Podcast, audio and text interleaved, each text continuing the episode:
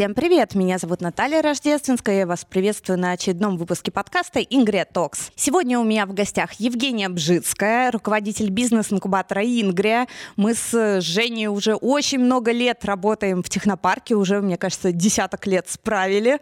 Жень, привет! Да, Наташ, привет. Ну что, сегодня поговорим про гранты, но не про те, про которые говорят все обычно, да, про гранты Фонда содействия инновациям или Сколково. Нет, сегодня мы поговорим, может быть, про чуть менее популярные гранты. Женя, у тебя интересное хобби, ты консультируешь проекты при подаче заявок на гранты. Расскажи, с какими фондами-то у тебя получилось поработать, может быть, какие заявки подавала, если это не секрет. Да, Наташ. Ну, во-первых, я хочу тебя поблагодарить. Мне очень приятно, что ты наконец пригласила меня в подкаст. Это ценно. Что касается грантов, это даже не хобби, это профессиональный навык и деятельность, которая приносит мне удовлетворение и кайф. Это правда, Жене приносит кайф. У нее очень довольное сейчас лицо. Да, так и есть. Но смотри, Давай сегодня поговорим о фонде президентских грантов и фонде культурных инициатив.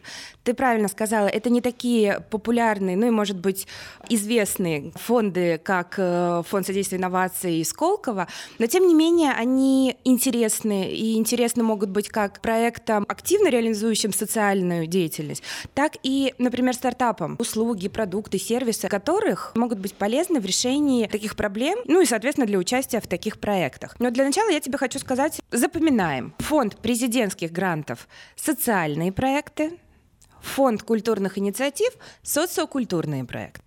Что такое социальный проект? Вот социальный проект — это проект, который направлен на решение задач общества. Это могут быть поддержка малоимущих семей, поддержка одиноких матерей.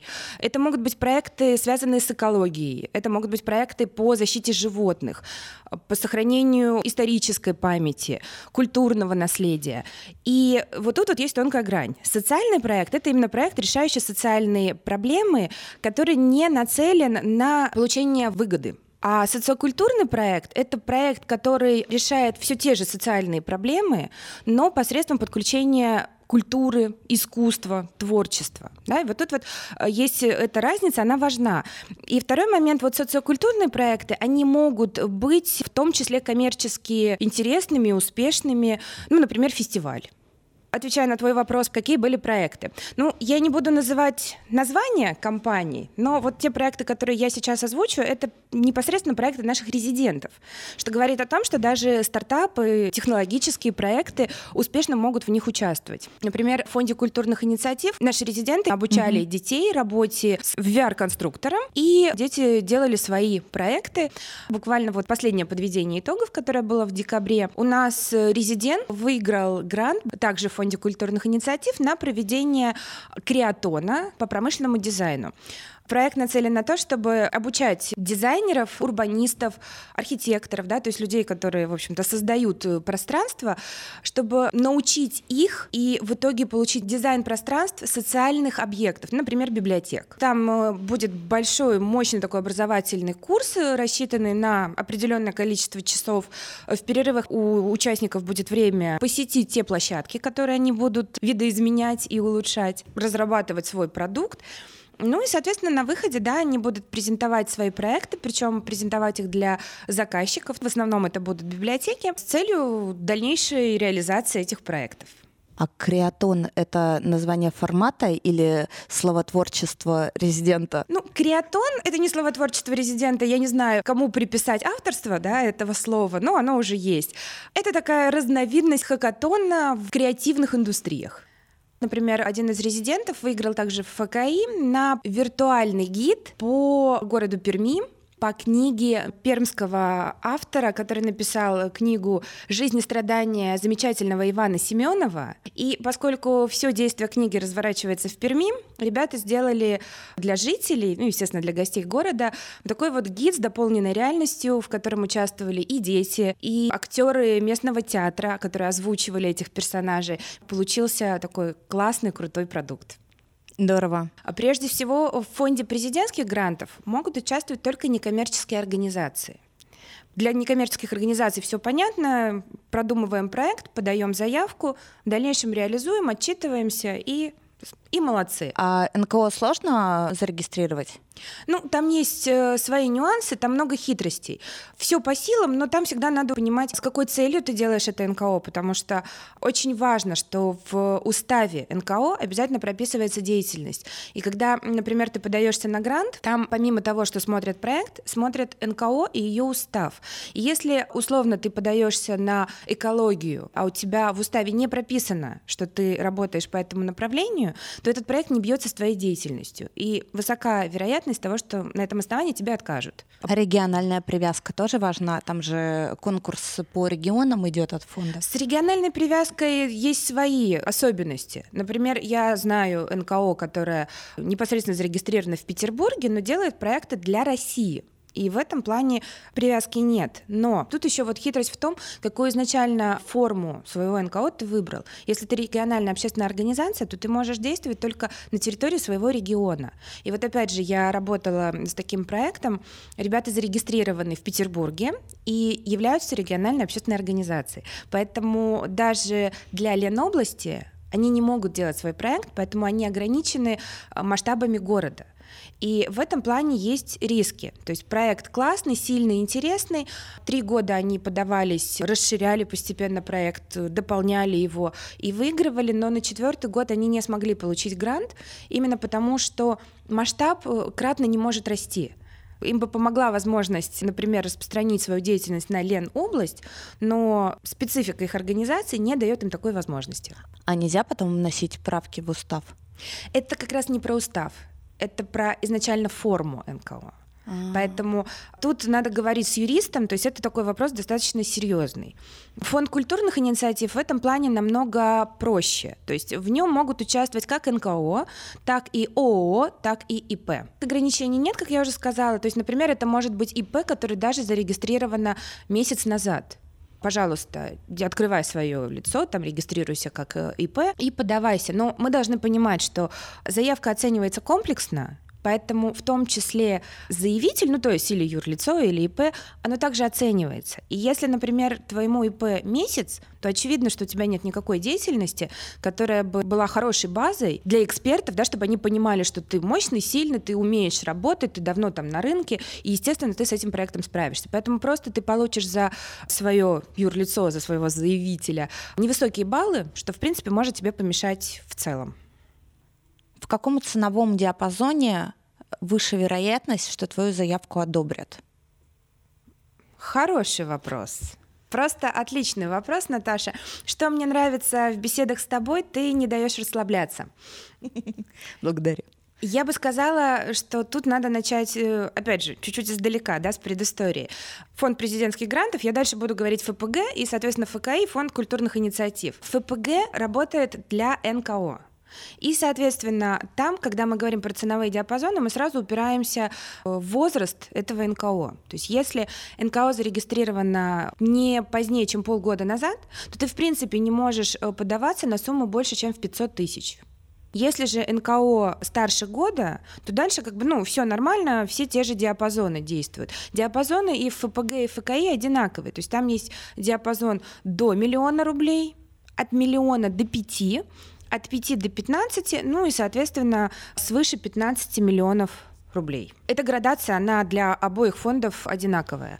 Если мы говорим про ФКИ, то тут нет возрастных ограничений, то есть условно ты можешь свое НКО или там свое ИП или ООО, да, зарегистрировать буквально там за месяц, может быть, даже за несколько дней до старта подачи заявок и податься. Но надо понимать, что заявки оцениваются комплексно, и один из критериев оценки — это как раз опыт заявителя, ну, то есть того самого юрлица, ну, или ИП, от которого ты подаешься. И, конечно, если у тебя совсем молодая компания и опыта нет, то эксперты поставят тебе низкие баллы, поскольку они совершенно не будут уверены, что ты справишься, что э, это не сделанное юрлицо только под то, чтобы взять грант, да, однодневка. Поэтому тут вот есть такой нюанс. По градации, ну смотри, вообще конкуренция везде высокая. Я бы сказала, что очень многие приходят с гениальными планами, что я вот сейчас хочу подать суперпроект, который на 20 миллионов рублей. Счастье всем даром, что называется, никто не уйдет обиженным. Так не бывает.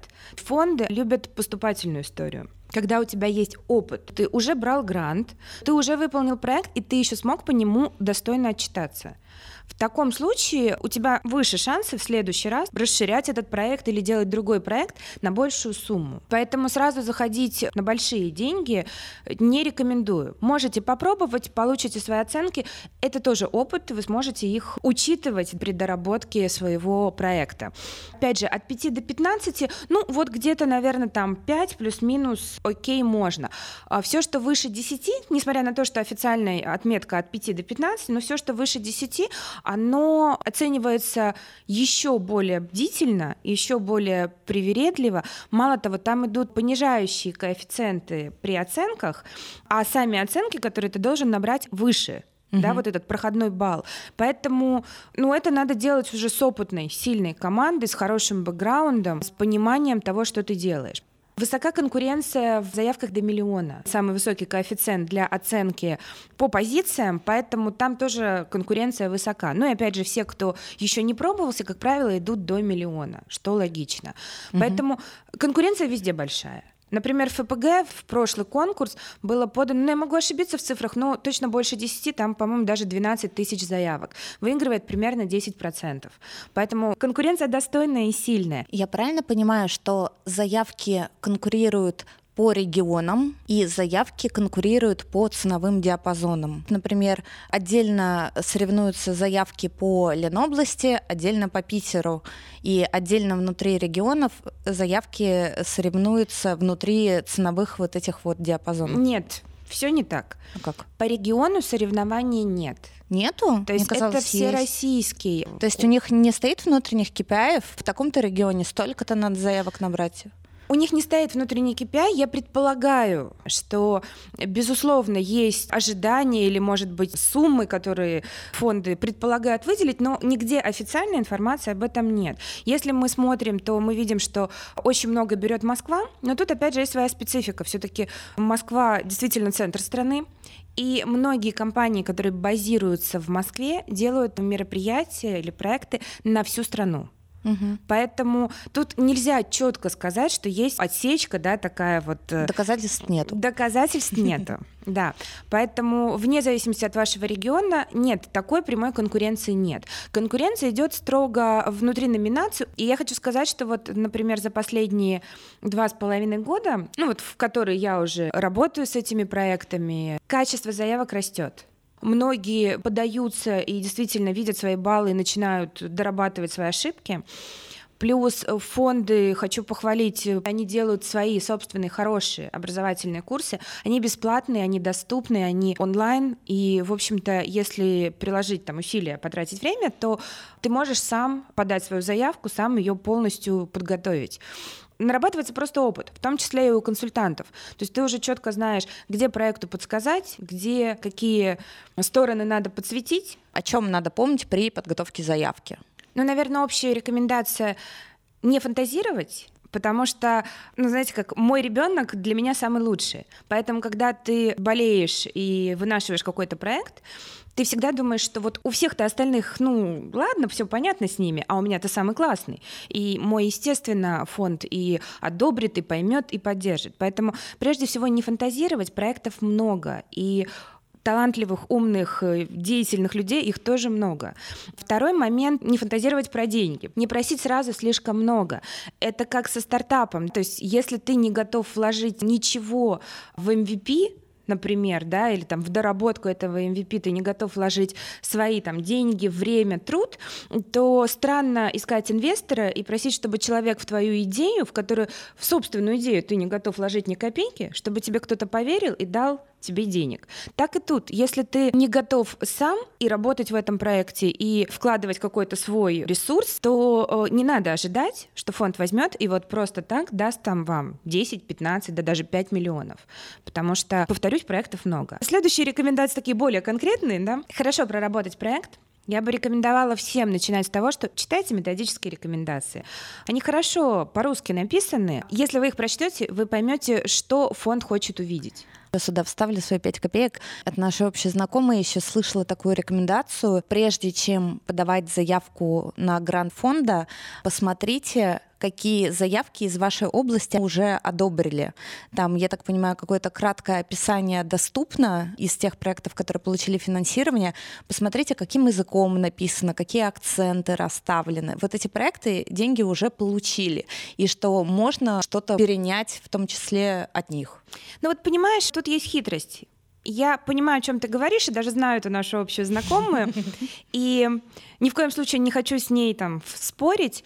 Посмотреть стоит но аккуратно, потому что есть риск, что вы начнете повторять. Вот эта вот история про угу. перенимание. Ну, во-первых, действительно, определенные проекты, они, в принципе, похожи.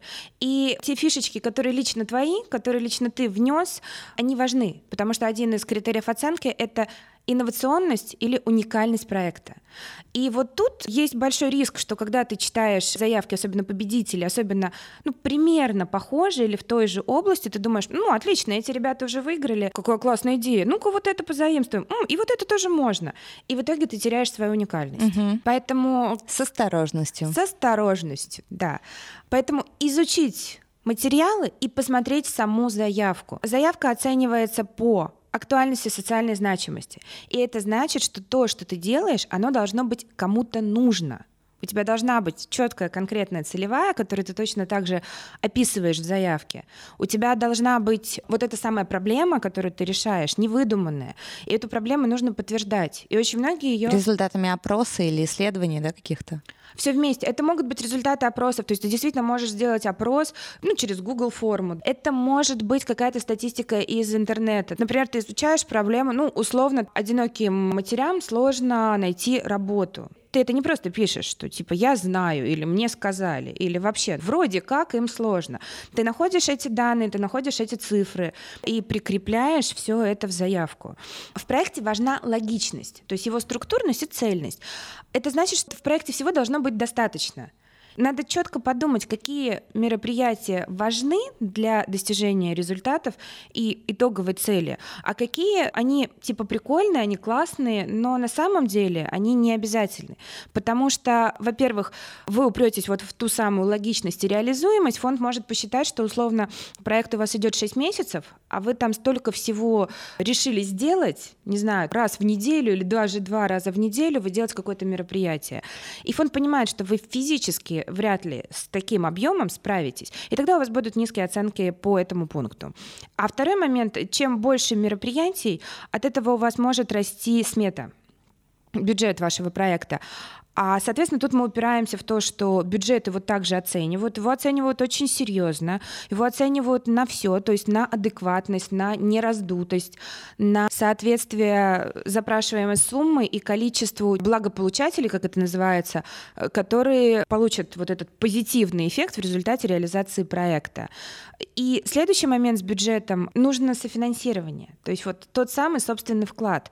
Его не обязательно давать деньгами это может быть ваш труд, это могут быть... Э, Рабочее время, конвертированное в рубли, например. Да, да, это могут быть волонтеры, которых вы подключаете к проекту. Помещение, которое дано. Помещение, скидка от партнера. Например, mm. партнер условно даст э, рекламные баннеры или какое-то место за 50 тысяч рублей, но для вас он это делает за 25. И тогда mm. вот эта скидка, это тоже софинансирование, потому что в целом это уникальная цена, которую получили вы, либо заинтересовав партнера и доказав ему, что это очень важно, ну либо потому что этот партнер хочет вас поддержать. Mm-hmm. Но это тоже вклад. Вклад, он обязательно должен быть. Какой-то СМИ бесплатно для вас написали анонс вашего мероприятия, Всё, опубликовали, например.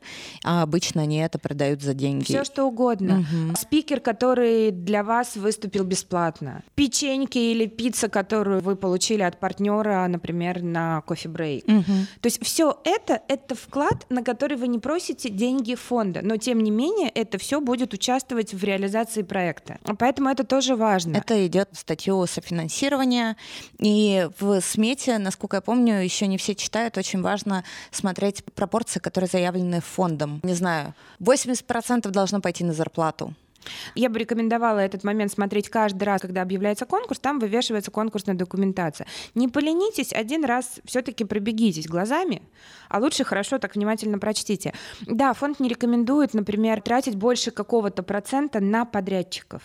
Это оба фонда из этих? Это оба фонда, просто, ну, как бы надо смотреть, в какой конкурс, какой фонд, какой процент ограничений ставит. Он может меняться, поэтому я просто обращаю внимание, что вы это должны увидеть. Но тут, опять же, есть э, тонкости. Если вы, например, организуете фестиваль, это в большей степени как раз подрядчики, потому что это и застройка, не знаю, там певцы, музыканты, фуршеты. Ну да, вот да, то есть это это огромное количество Типография. услуг, да, которые mm тебе нужно сделать, чтобы вот этот фестиваль состоялся, тебе их нужно заказать. И да, конечно, в таком случае процент бюджета заложенный на подрядчиков, он будет больше, но это объяснимо, и фонды это понимают. Если дойти до конца, вот из тех проектов, с которыми я сталкивалась, они получили деньги и успокоились, и перестали думать о том, что за эти деньги потом надо будет отчитываться. Например, брали деньги под мероприятие, а потом, когда фонд напомнил, так отчет ты будешь делать, и проект начал в панике писать этот отчет, вдруг выясняется, что одна из статей затрат — это еда, а ребята не сфоткали еду. Ой, ну, слушай, таких То есть, нюансов... ну, вот какие-то вот такие обидные очень вещи, еда была, на фотках нету. Я бы сказала, об этом нужно не забыть еще в самом начале, когда ты вот. готовишь заявку. Опять же, вы сами себе ставите показатели, по которым вы будете отчитываться.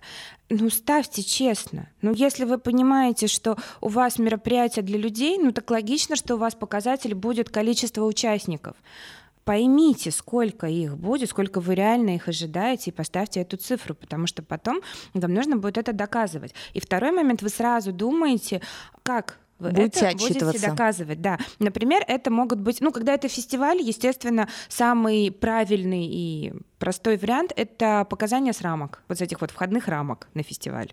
Они считают количество людей, да, понятно, что кто-то из них задвоился, да, там условно вышел, вошел, но плюс-минус это будет понятная и доказательная история э, про количество участников. Угу. Если это мероприятие поменьше, ну какой-то мастер-класс, какое-то чаепитие, да, там, то фотографии Угу. Фотографии это могут быть списки регистрации, там, с того же таймпэда. Но без контактов. Я уточню, контакты фонд не требует передавать. Контакты достаточно... фонд не требует, достаточно, да, передать э, списки и, и в общем-то, все. Угу. Если, например, вы ставите показатель количества публикаций, ну, понятно, что вы просто должны собрать эти публикации в отчет с подтверждениями, скриншот, ссылочка, все как положено. Если вы говорите о количестве просмотров, то тут э, интереснее. Например, если где-то ну, счетчики ресурс, открыты, да, где-то а где-то счетчики нет. открыты, где они закрыты, мы берем статистику о посещаемости ресурса. То есть, условно, если этот ресурс посещает тысяча человек, то значит у нас тысяча просмотров. Если 10 тысяч, значит у нас 10 тысяч, поскольку открытых ну, счетчиков такая нет. не очень честная история. Но люди, которые посетили сайт, не равно люди, которые прочитали статью на ну, этом сайте. Если у тебя нет никакой уже... другой возможности это посчитать, то ну, берется статистика Хорошо. посещений ресурса. Угу, хорошо. А еще хотела уточнить, если в процессе реализации проекта, под который ты получил грант, у тебя что-то меняется, ну какой-то форс-мажор, надо что-то заменить, можно ли согласовывать в процессе эти изменения с фондом, там, не знаю, с каким-нибудь куратором от фонда? Или проще вернуть деньги и сказать, ребята, сори, так получилось? Ну смотри, Вопрос достаточно простой, его почему-то все боятся, но тут, опять же, мы возвращаемся к тому, что если это реальный, честный проект, и у тебя реально что-то пошло не так, ну, условно, человек, на которого ты рассчитывал, у него изменились планы, и тебе надо заменить специалиста. Или, условно, партнер был готов, но поскольку сначала ты подаешь заявку, потом ты ждешь результатов, потом, значит, ты заключаешь договор, и только потом ты приступаешь к реализации, то есть, условно, ну, это минимум полгода. Поменялись планы у партнера, исчез он там, взял большой контракт. Это все нормально, это все рабочее. Фонд уже дал тебе деньги и фонд заинтересован, чтобы ты реализовал свой проект, чтобы ты в нем был успешен, потому что получается иначе, ну окей, ну вернешь ты деньги. В общем-то, эти деньги останутся на счете у фонда. Какой-то другой заявитель не получил деньги, да, хотя ему там не хватило полбалла. Он был за тобой, и тогда, условно, эти деньги бы уже принесли пользу, а так эти деньги просто вернулись фонду. Фонд всегда заинтересован в том, чтобы ты был успешен и у тебя получилось. Поэтому они действительно готовы идти навстречу, готовы с тобой согласовывать изменения. Тут очень важно быть честным и объяснять, зачем и почему. То есть, да, ты мог ошибиться, например, в бюджете, ну, ты думал, что тебе на кофе-брейке нужно будет там условно 50 тысяч, заложил 50 тысяч. А оказалось, что вот в последний момент там ты нашел дешевле или тебе дали скидку. Обычно Классно. в другую сторону изменения, не в эту. Очень по-разному, да? Ну, или, например, в другую сторону. Но ты понимаешь, что, например, где-то ты сэкономил. То есть, э, там, опять же, кто-то дал скидку, что-то получилось сделать дешевле. Ты спокойно пишешь фонд, там есть специальные шаблоны. Ты его заполняешь, просишь перенести средства из одной статьи в другую и обосновываешь, почему. Угу. Фонд это рассматривает. Как правило, если они видят, что все логично, все понятно, и цели, и задачи, они идут навстречу. И тут такой момент, который тоже хочу проговорить, когда ты получаешь эту счастливую новость о том, что ты выиграл, тебе вебинары дают или прям образовательный курс о том, как заключать договор, как готовить отчетность. Заключать договор с фондом, ты имеешь да, в виду? Да, а. то есть там есть своя специфика, опять же, я ее так просто тезисно проговорю. Если у тебя нет ЭЦП, ее надо получить. Цифровая подпись? цифровая подпись, а, да, электронная цифровая подпись. Я не так люблю аббревиатуры, как ты, мне надо все расшифровывать. Профдеформация, такая профдеформация. Надо понимать, что под гранты у тебя открывается счет в Сбербанке. Он бесплатный, то есть ты не платишь банку за его обслуживание, тебе на этот счет поступают деньги, и вот с этого счета ты оперируешь. Угу. Мало того, когда ты заключаешь договор, ты там должен прописать контрольные точки, Тут уже определяешь не только количественные или качественные показатели, но и состыковываешь их с календарным планом, и отсюда у тебя появляются вот эти контрольные точки, когда и что ты должен сделать и завершить. Второй момент, ты должен согласовать бюджет.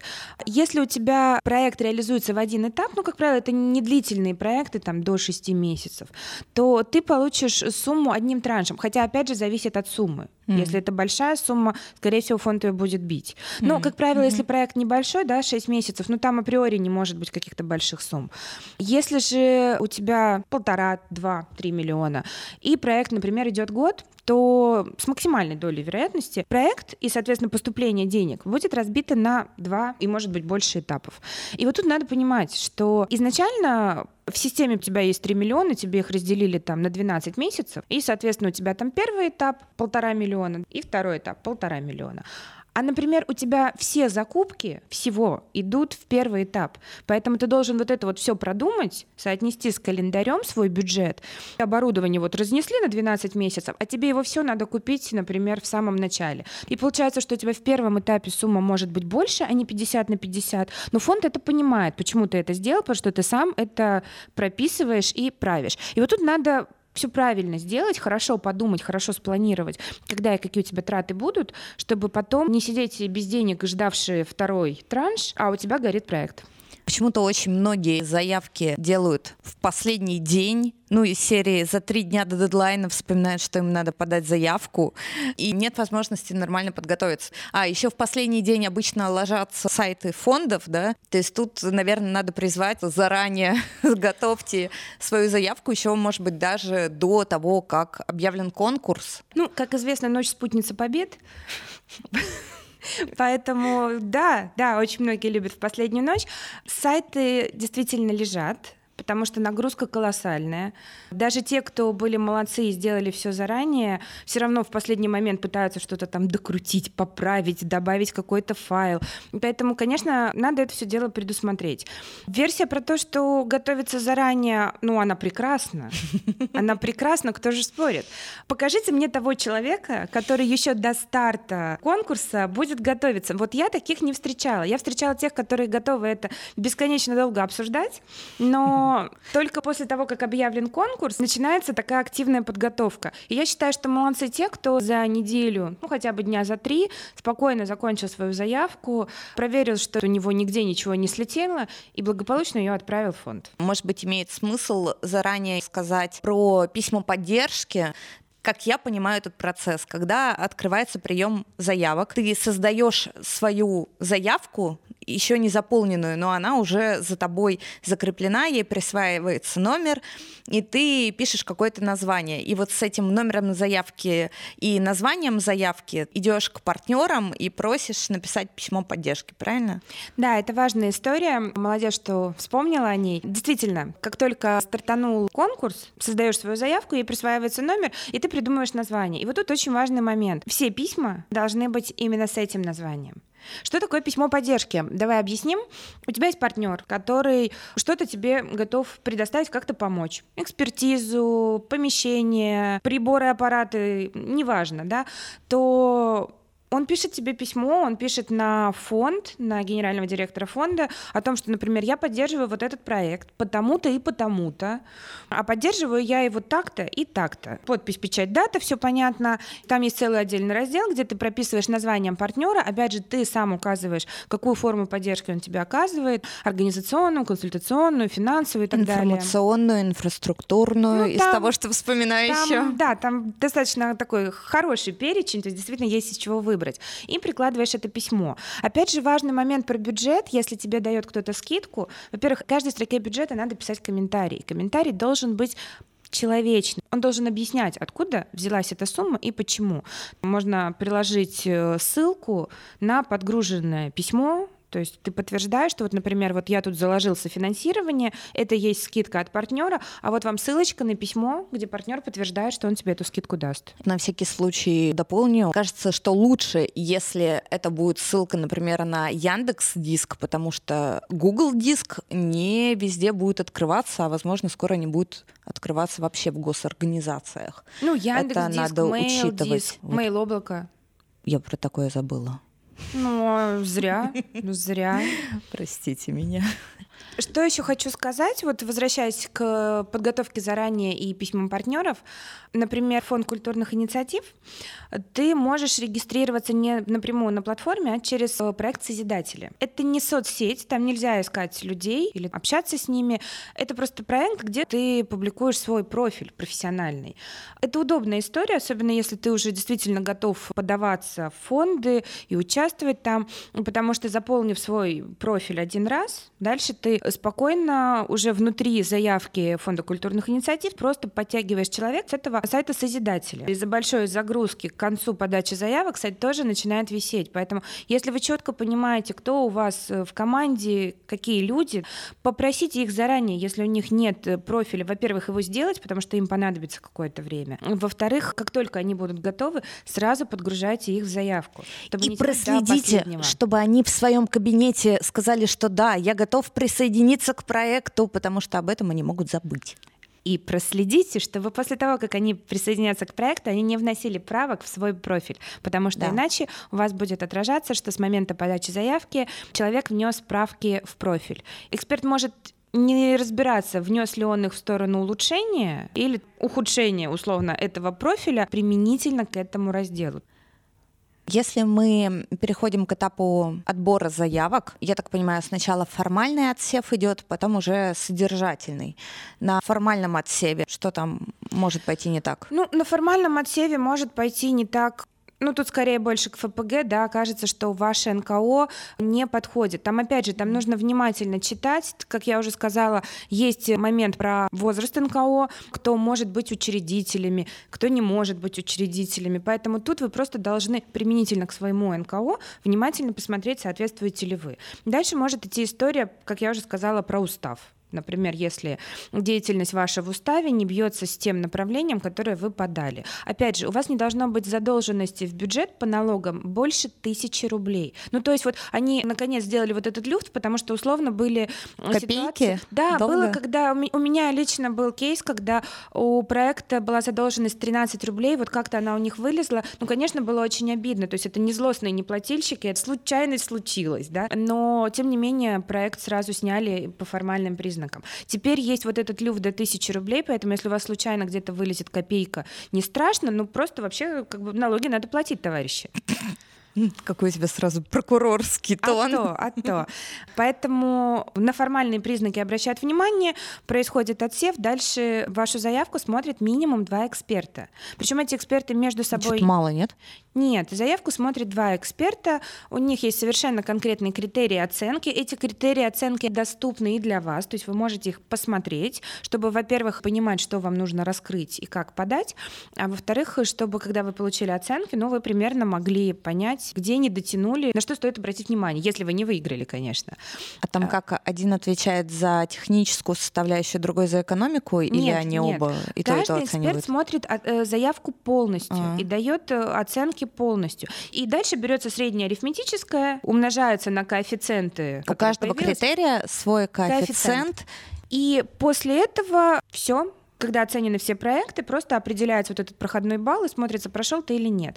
Но если у экспертов очень сильно разнятся оценки, диаметрально Нужно третье мнение. Да, да, подключают третьего эксперта, так и есть.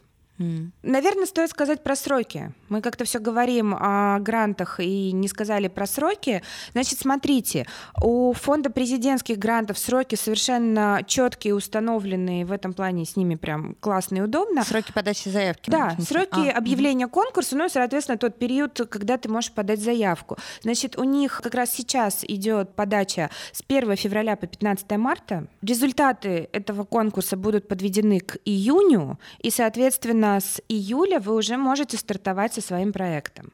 Следующая подача идет осенью, она начинается с 1 сентября по 15 октября. Результаты будут в январе следующего года, и, соответственно, с февраля вы уже можете начинать реализовывать свой проект.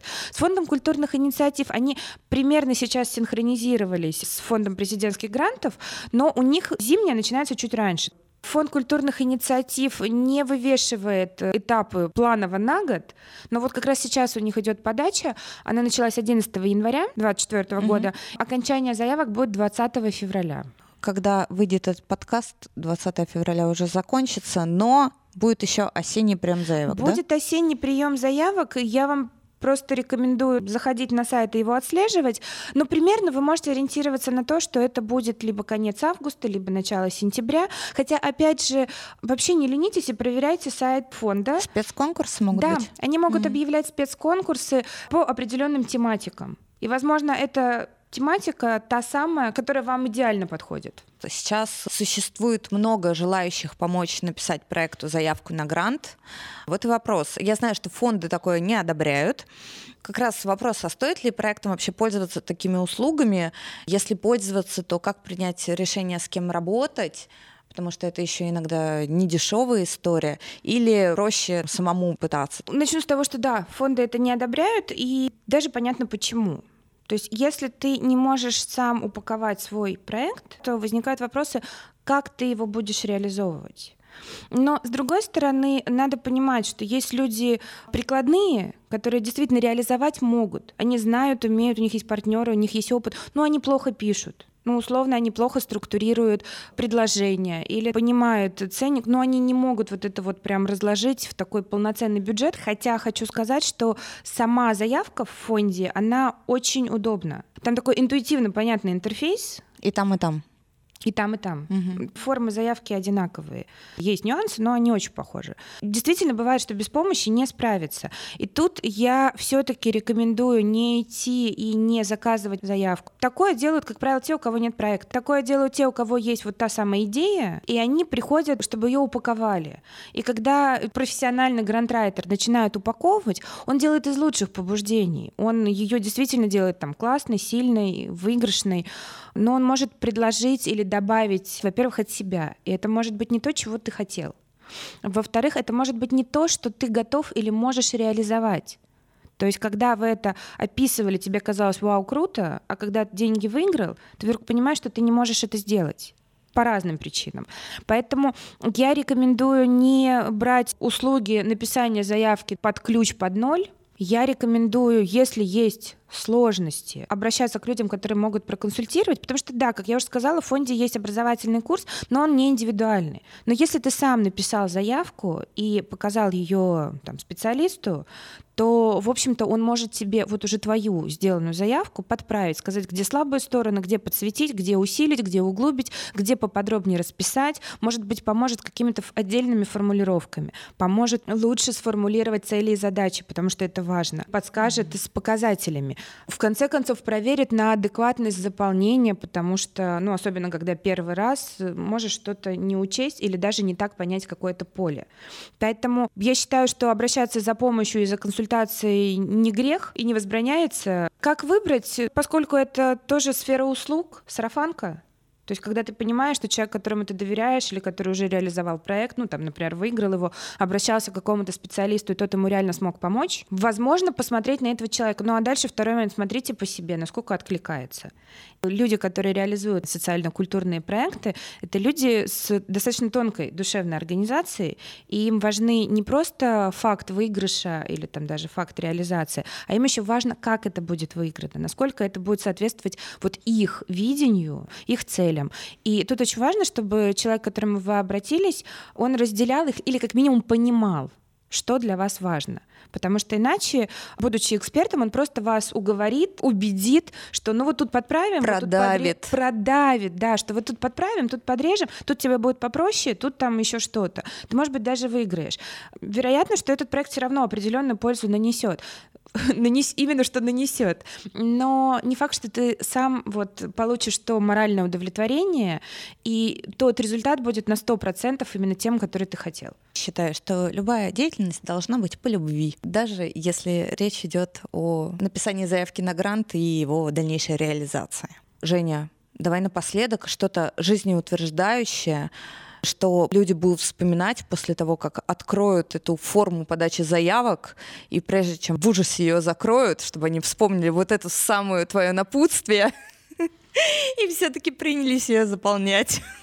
Дорогу осилит идущий, надо ничего не бояться. Если у тебя есть цель, идея, и ты знаешь, как можно сделать этот мир лучше, хотя бы на чуть-чуть, хотя бы в маленькой его части, или для кого-то, человека, животного, природы, ну, ну дерзай, иди и делай. Какие прекрасные слова. Дорогие друзья, вы всегда сможете переслушивать этот подкаст, чтобы еще раз и еще раз слышать эту фразу от Жени и вдохновляться этим. Да, Наташ, спасибо большое, мне было, мне было очень здорово, и, как всегда, с тобой интересно. Я на связи, мой телеграм Наташа оставит в описании, поэтому спрашивайте, не стесняйтесь. Это была моя фраза, что э, он будет в описании. Ну ладно, ладно Женя, ладно. ты уже сказала. Ну все, тогда мне нечего сказать, кроме того, чтобы сказать большое спасибо и пожелать всем прекрасного дня. Всем пока. Пока-пока.